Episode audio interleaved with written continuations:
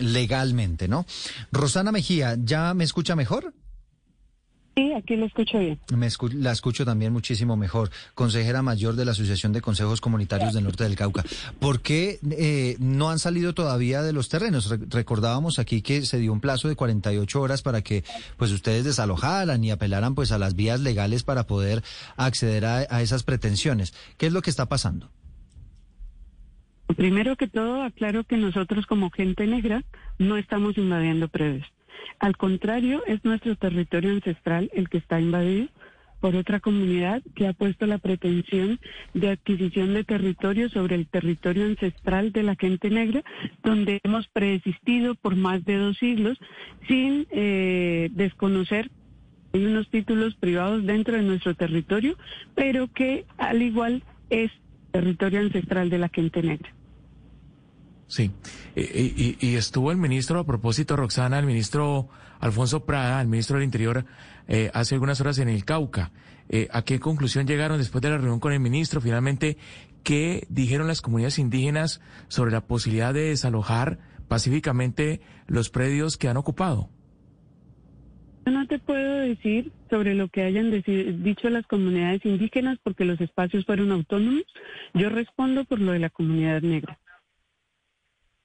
Sí, señora Mejía, em, estos predios de los que usted está hablando, ¿de qué dimensión es la totalidad del predio y cuánto está en posesión de personas que no son afro? Y, también cuéntenos si son predios que son eh, cultivables, si, si es tierra cultivable por ustedes. Eh, nosotros en el norte del Cauca, momento tenemos 23 consejos comunitarios que tienen pensiones territoriales con la comunidad indígena por temas de territorio.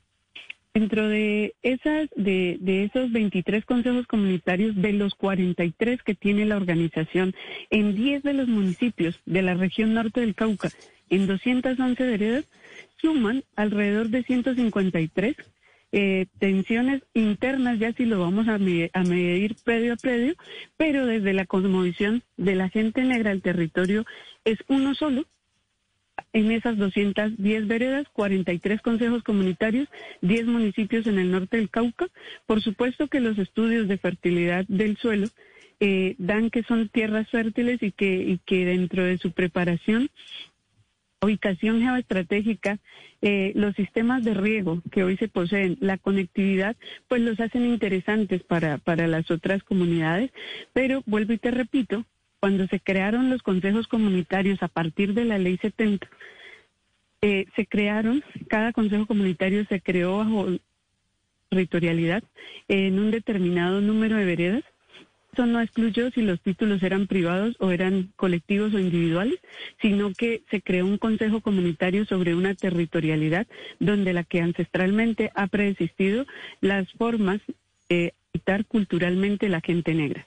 Sí, entiendo, señora Mejía. ¿Cuál cree usted que en este caso eh, sería la ruta para conversar o negociar? ¿O usted cree que aquí no hay negociación alguna con estas personas que están en estos predios? ¿Y quién cree que sería un buen mediador para esa conversación o negociación? No sé cuál es la palabra que eh, correcta para usar.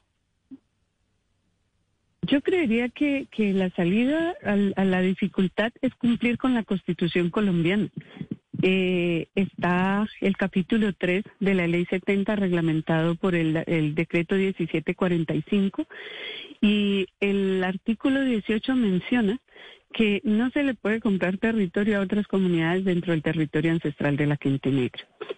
Ese orden de ideas es la necesidad de tierra latente que hay en el norte del Cauca sobre la mesa, ver las proyecciones eh, y pretensiones que tiene cada uno de los sectores sobre el tema de ampliación de cada uno de sus territorios, bien sean resguardos, bien sean eh, consejos comunitarios, revisar la forma de concentración de la tierra en el norte del Cauca, pero de una manera activa y equilibrada que no le desconozca los derechos a ninguna de las personas que ya habitamos en esta región del país y haciendo esa proyección Podemos definir cuál es, es el faltante de tierras porque la gente crece.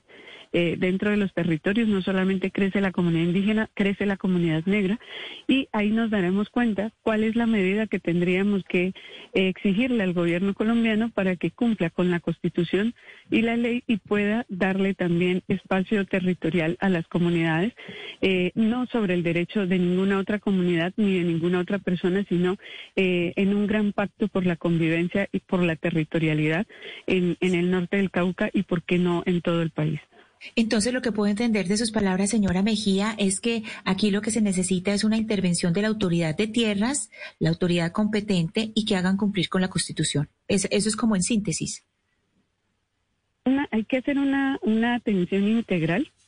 Gente negra no tiene por qué pagar los platos rotos por una deuda histórica que ha tenido eh, el Estado colombiano con las comunidades, tanto con las indígenas como campesinas y afro, y que pues hoy que se esté subastando o se esté pretendiendo sobre nuestro territorio y que se nos desconozca, porque pues aquí lo que más está agudizando la crisis es que se está hablando de un pueblo originario y a nosotros se nos está negando el derecho al territorio. Eh, y creeríamos de que constitucionalmente pues se ha reconocido la, la diversidad étnica y cultural en este país y desde ahí debemos arrancar eh, reconociendo el, el otro, la presencia del otro y los aportes que ha hecho en la construcción de país y desde ahí la, la atención debe ser integral. No mm. puede haber propuesta de desarrollo ni propuesta de convivencia armónica y pacífica si no lo hacemos de manera integral. Pero, no es solo señora Mejía, venga, eh, el área de tierras. Aquí hay varios componentes del gobierno nacional que necesitamos que se junten para la creación de la política que le permita al norte del Cauca y a otras regiones del país abordar esta problemática. Siento, siento Rosana, que muchos, muchas políticas del gobierno y muchos, inclusive ministros y, y, el propio gobierno del presidente Gustavo Petro están de acuerdo con usted en algunos casos en que hay unos terrenos que, que ustedes merecen, que, que deben recuperar y demás pero también es cierto que el propio gobierno ha hecho un llamado para que ustedes pues sigan los las instancias legales, las conversaciones, lo que debe ser antes de proceder con las vías de hecho a, meterse en unos predios que como le decía hoy legalmente no les pertenecen. ¿No sería mejor esperar, eh, seguir la ruta que está planteando el gobierno nacional que, que acudir a esas vías de hecho? Y te repito, como gente negra no tenemos invadido ningún predio. Al contrario, el invadido es el territorio ancestral de la gente negra.